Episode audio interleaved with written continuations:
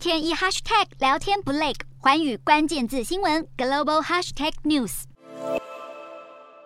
欧盟成员国能源部长齐聚一堂，准备探讨天然气使用量减缩计划。就是因为俄罗斯再一次将通往欧洲的最大天然气管线北溪一号供气量减半。不过，针对欧盟一再指控俄罗斯诉诸能源勒索，克里姆林宫只表示，能源供应短少是维修问题和西方制裁的冲击所造成。目前有十多个欧盟国家遭到俄国减少天然气供应，因此欧盟呼吁成员国准备减少天然气用量以备过冬。而各国能源部长终于达成共识，同意在今年冬天自愿减少百分之十五的天然气用量。各国能源部长同意从今年八月到明年三月。期间自愿减少百分之十五的天然气用量，在供应吃紧的情况下，减少天然气用量可以是强制性。但由于有国家反对欧盟原本希望每个国家都减少百分之十五用量的计划，部分国家和企业于是取的豁免。对此，德国经济部长表示，这项协议能让俄国总统普丁看到，即使面对莫斯科近期再度减供天然气，欧洲依旧保持团结。不过，面对能源短缺危机，德国政府宣布将等待新的全国电网压力测试结果，然后再决定是否坚持在年底前逐步淘汰核能的承诺，就连执政联盟成员也表示，延期将不再是禁忌。